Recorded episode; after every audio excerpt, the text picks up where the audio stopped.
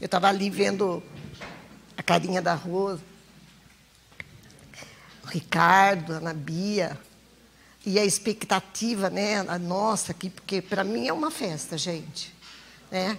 Mas eu fiquei imaginando para Jesus no céu.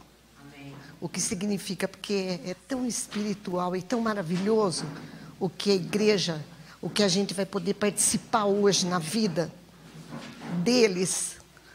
Uh, é muito especial para mim, para a igreja e para Jesus Cristo. E eu sei que os anjos estão vendo e que se tem festa aqui, tem muito mais lá no céu.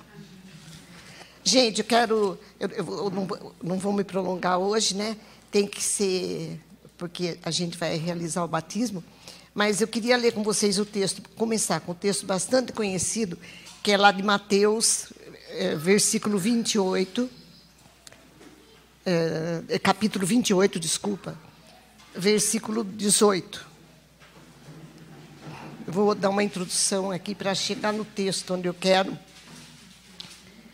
Que nós vamos ver a ordenança do Senhor a respeito do batismo. Uh, Jesus, ele antes de subir aos céus, ele aparece para os discípulos ressuscitado na Galileia e ele, seus discípulos, chegando para os seus discípulos, ele diz lá no versículo 18, olha lá, Jesus, aproximando-se, falou-lhes, dizendo: Toda autoridade me foi dada no céu e na terra.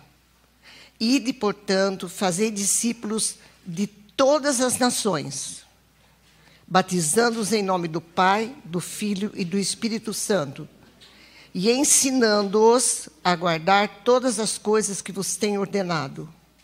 E eis que estou convosco todos os dias até a consumação dos séculos. Que o Senhor Jesus venha falar no nosso coração nessa manhã sobre a sublimidade desse evento, que só o Espírito Santo pode testificar no coração da igreja e no coração daqueles que vão ser batizados. Amém? Bom, Mateus, gente, quando a gente começa o Evangelho de Mateus, ele, ele vai mostrar a, a, o foco de Mateus no seu Evangelho era mostrar que Jesus era o Messias, que ele era da linhagem real de Davi, que ele era o tão esperado Messias de Israel. É todo o foco do Evangelho de Mateus. Quando ele está terminando aqui, que eu li com vocês, ele mostra o quê? Que Jesus, sim, o Messias, aquele que foi crucificado como rei dos judeus, ele é o filho de Deus ressuscitado, que ele é o próprio Deus encarnado, e ele faz questão de registrar que Jesus dizendo que ele tem toda a autoridade no céu e na terra. Gente, quando você lê no Evangelho aí de Mateus mesmo, e você vê a ousadia de Satanás oferecendo a Jesus reinos dessa terra, não, dou esses reinos. Veja, gente, Jesus é o Senhor do universo. Ele é Deus. Ele é o próprio Deus. E a ele foi dada toda a autoridade por causa do seu sacrifício. O Pai concedeu isso a ele. Toda a autoridade tem no nome do Senhor. E ele diz isso para os discípulos, não é por acaso. Porque ele fala, e por que agora eu sou Senhor mesmo, e foi me dada essa posição, e eu sou Senhor de todas as coisas, vocês são meus discípulos meus representantes, meus alunos. Então vocês vão fazer o quê? Vocês vão sair e vão comissionar outros discípulos. Vocês vão fazer discípulos, alunos não seus, mas para mim, para o reino de Deus. E esses discípulos que vocês fizerem, aí Jesus fala, serão batizados. Amém. Tá? Vocês vão batizá-los. Para a gente, às vezes, muitas vezes, o, o batismo foi encarado como um, um ritual, sei lá, ou muita gente entende, ah, é bom batizar, porque daí faz parte do meio evangélico da igreja, e a gente sabe que não é nada disso. Para eles não era tão estranho. Por que não era? Porque no Velho Testamento, gente, não era, o batismo nunca foi um mero ritual. No Velho Testamento não existia o batismo como nós vemos hoje. Mas eles faziam uma lavagem para purificação tá? Para participar de determinados eventos no templo, no tabernáculo. Então eles tinham que fazer essa lavagem ritual. É, era chamada ritual de purificação. E no primeiro século já havia o que a gente chamava de batismo de prosélitos, apesar que havia antes também. Por exemplo, um gentil queria ser, eu quero ser passar para o judaísmo. Então, o que, que eles faziam com esse gentil? Porque ele não podia entrar no templo, mas agora ele queria, ele queria se submeter ao Deus de Israel. Eles circuncidavam e passava num ritual de lavagem por água que era parecido com um batismo, onde ele dizia: agora eu estou mudando de status e eu agora pertenço a esse Deus de Israel. Então chamava-se batismo de prosélitos, mas ele tinha que ser circuncidado, porque a circuncisão realmente ela que era o selo, né? Que era o selo de que aquele indivíduo fazia parte agora do reino de Deus. Era um ritual de aliança. Mas veja, gente, quando você vê no Novo Testamento as cartas de Paulo, principalmente na carta aos Romanos, ele discute bastante isso, não só nela. Ele diz assim: Gente, a circuncisão agora não é um selo mais, como era no Velho Testamento, uma marca na carne. Mas agora, para a igreja, para aquele que é de Cristo, a circuncisão é realizada no seu espírito, no seu coração, pelo Espírito Santo de Deus. Ele é selado. Jesus, nesse novo pacto, ele selou aqueles que são deles com uma nova circuncisão. É uma marca espiritual, invisível, mas é a presença do próprio Deus em nós. Está dando para entender? Paulo, ele deixa bem claro isso, que na sua morte e ressurreição, Jesus nos selou com o Espírito. Olha só que lindo, vou ler aqui para vocês, todo mundo conhece, mas vamos ler.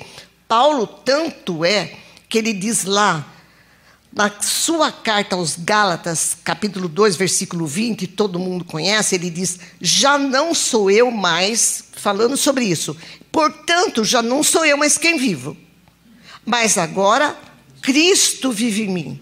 E esse viver que eu tenho agora na carne, tá? Esse caminhar meu aqui na terra, eu vivo agora diferente do que eu vivia, porque agora eu vivo pela fé no Filho de Deus que a si mesmo me amou, ou nos amou, e a si mesmo entregou por mim. Tá? Então, o que Paulo vai dizer? Ele vai dizer, sabe, nós somos agora nova criação, uma nova vida, temos um novo reino e nós temos agora uma nova identidade. Isso acontece com aquele que é de Cristo, com aquele que é nascido de novo. E ele, consequentemente, ele testifica para Cristo que isso aconteceu na vida dele, como o Fábio disse, ele testifica de muitas maneiras. E uma maneira que é ordenança de Jesus, que é um mistério, ele vai testificar que ele se identifica com Cristo na sua morte e na sua ressurreição pelo batismo. O batismo é um testemunho, entende? É, um, é, é, é, é uma fala do cristão, é uma fala daquele que nasceu de novo para Cristo Gente, fiquei, é, uma, é uma coisa tão linda, porque ele está confessando e o céu está vendo. Está entendendo, Rosiane, que tem anjo vendo você essa, essa manhã? Tá, não é só a igreja.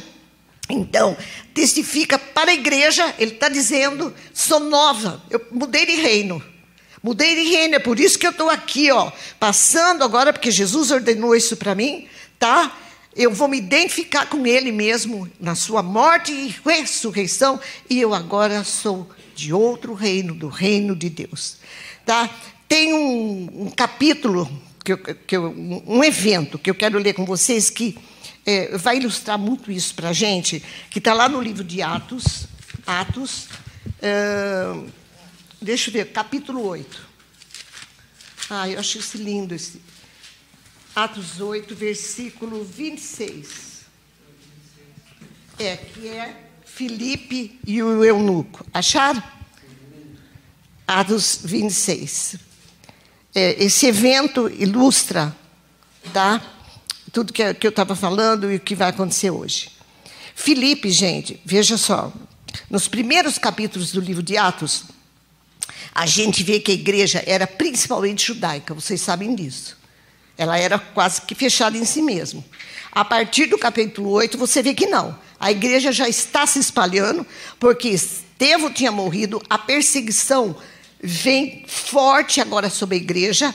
Claro que Deus estava no controle, porque Jesus havia dito: vocês vão pregar o evangelho até os confins da terra, lembra? E a igreja estava felizinha em Jerusalém, tá?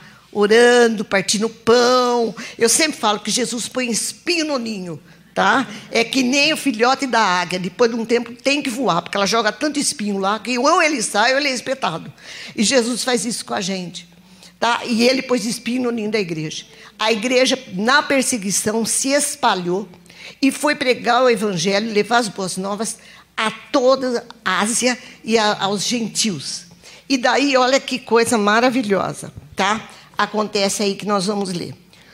Filipe era um diácono ungido lá pela igreja, e eu, Filipe estava sendo poderosamente usado em Samaria. Deus usou Filipe com poder e ele ganhava muitas almas para Cristo. E ele está lá no seu ministério feliz da vida.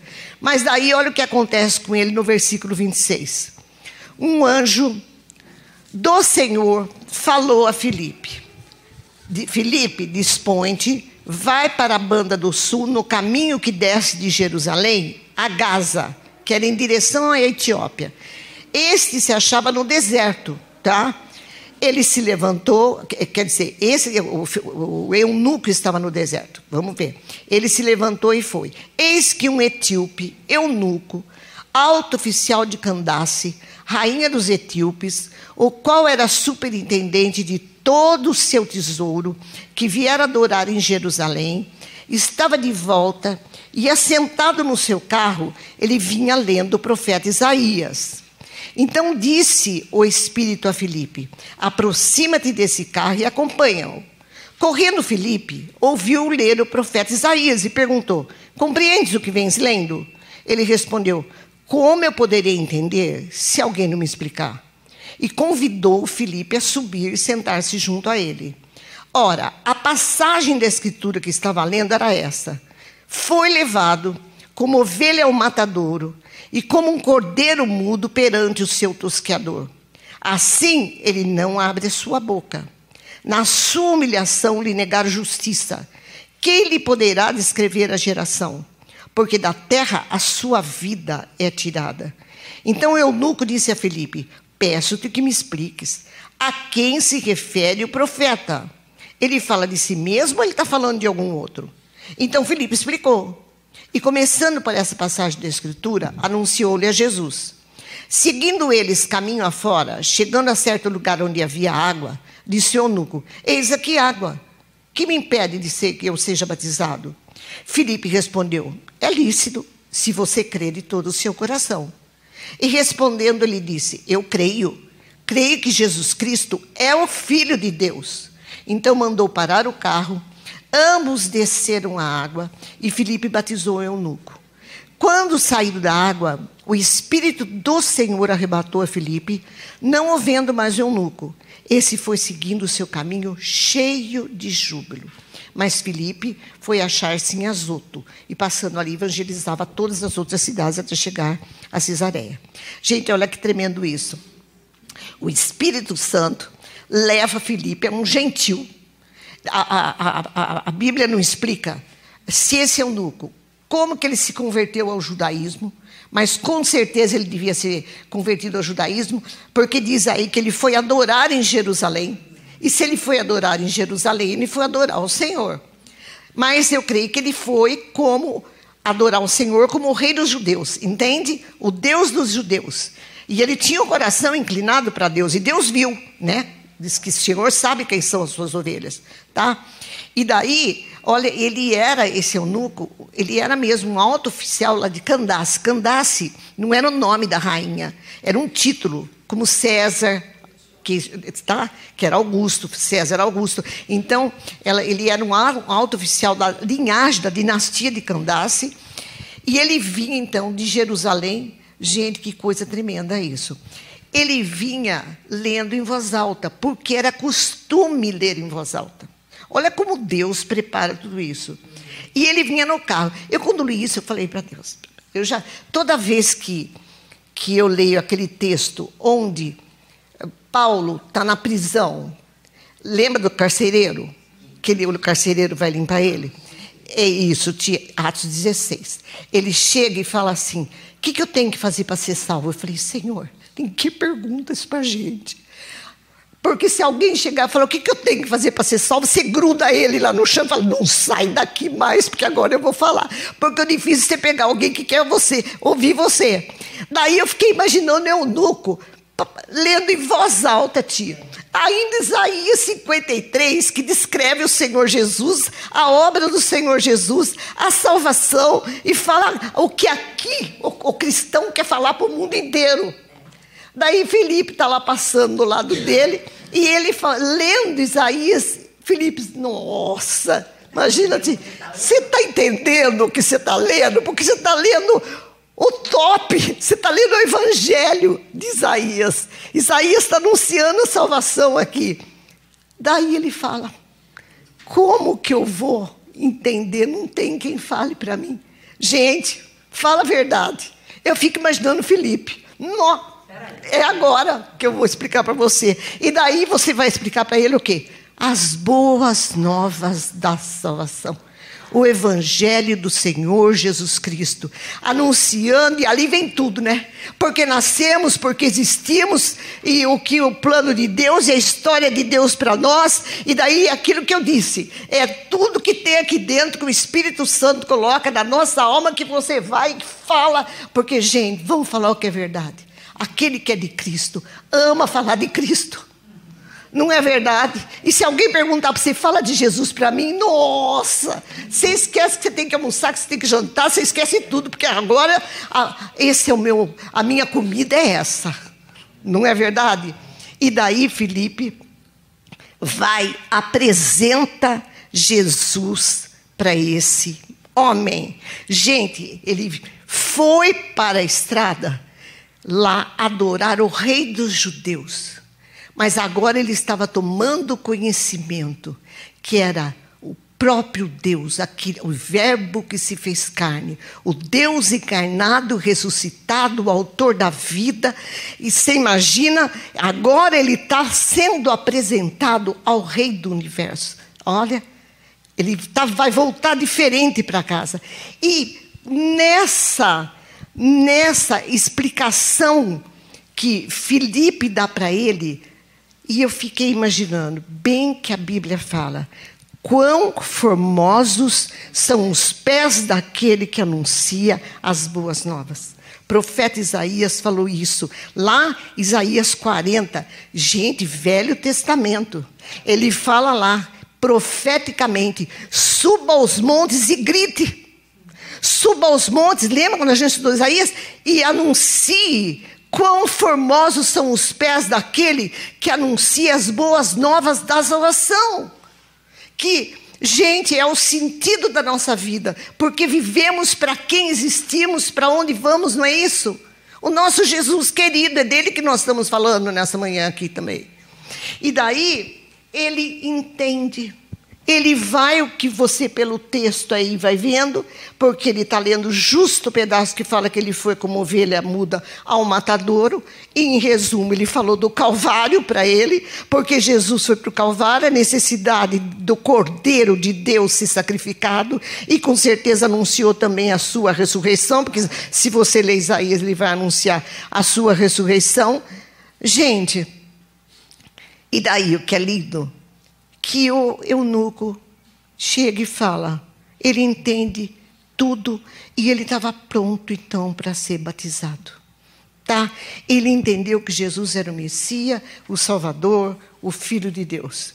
E daí ele pergunta lá, nós lemos, eu tem água ali. Vamos aproveitar, eu não posso ser batizado, ou seja, eu quero, eu quero de alguma maneira selar isso na minha vida. Não só aqui, Felipe, eu quero selar isso na minha vida para Deus. Também eu quero gritar para o céu e quero gritar para a terra que agora eu sou filho de Deus. Está dando para entender-te? Olha que coisa linda. E ali tem água. Dá para passar? Filipe falou para ele: Se você crê, claro, eu creio, agora eu entendi. Eu creio de todo o coração. E eu quero passar por isso. Eu quero testificar isso. Não é lindo isso, gente? Gente, às vezes eu fico pensando é, sobre o batismo, que muitas vezes é realizado em muitos meios, onde a pessoa pensa que ela está passando pelas águas para ser membro da igreja. E não é nada disso.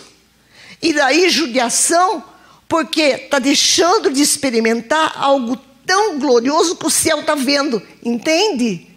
E daí não entendeu o que é ser batizado, não entendeu, entende? Eu tinha uma manicure que falava para mim: eu preciso ser batizado porque eu prometi para minha mãe. Eu falei: você vai nada. Você vai nada. Ah, mas eu prometi para ela na hora da morte. Eu falei: se afogo você lá, se você for. Quem prometeu para sua mãe, você nem sabe o que, que é isso. Entende? Até hoje. Hein? Gente, pensa só. Porque é muito maravilhoso, eu não sei falar isso, Ti. Entende? Porque quando eu penso que Deus está vendo, e são como a, a, ti, a ti sonhou esta noite, uma alma vale mais que o mundo inteiro. Entende? Deus está olhando lá, e Jesus está olhando e falando: Pai, são meus. Ai, são meus, Pai.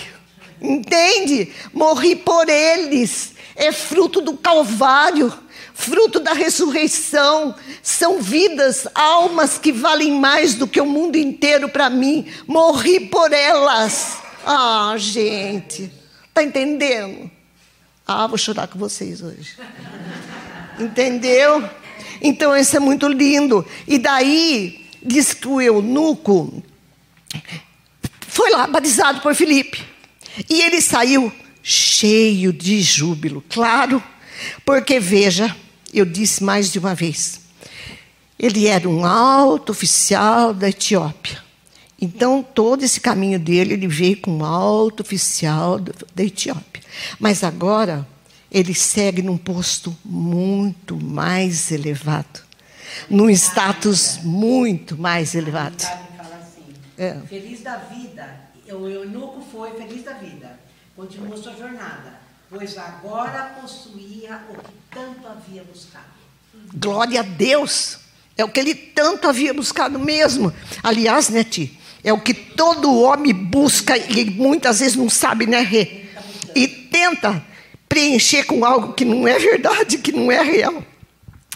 E daí, veja só, ele vem como oficial de Candace. Imagina o status dele, porque ele cuidava dos tesouros da rainha, vocês leram aí comigo. Mas agora ele tem um tesouro muito maior. Que Jesus chama, quando ele fala do reino de Deus, ele fala que é a pérola de real valor quando ele fala do reino de Deus. Lembra?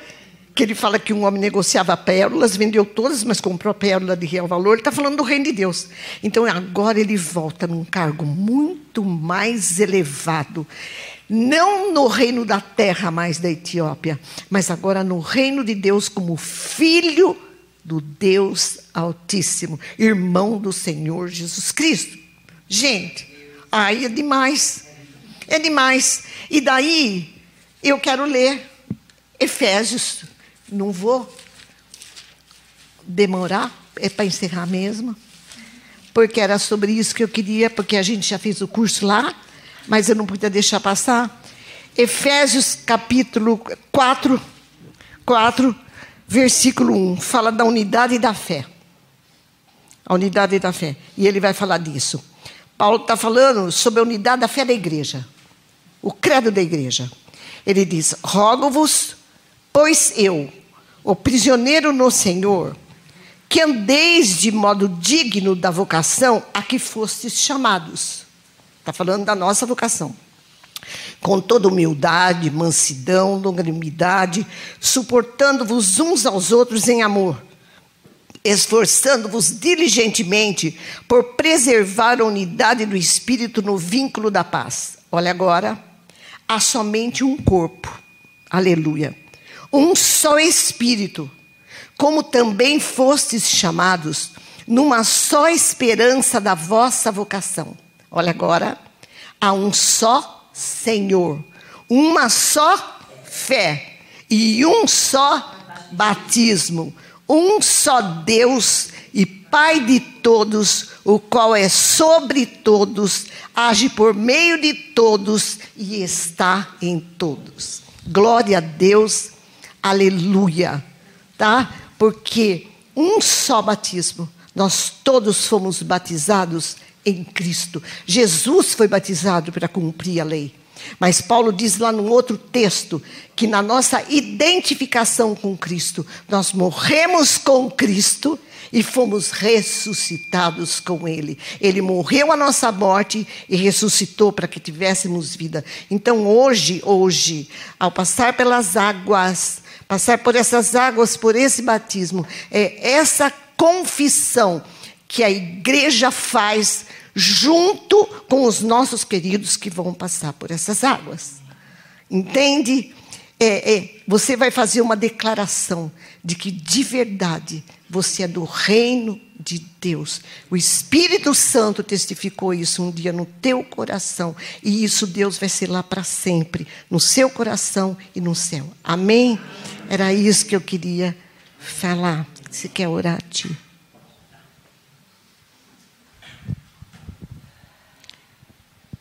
Senhor, nós já comecei o culto te agradecendo por todas as coisas. E nós queremos te agradecer porque o Senhor mesmo faz todas as coisas. Nada depende de nós. Se hoje estamos aqui é porque o Senhor nos trouxe.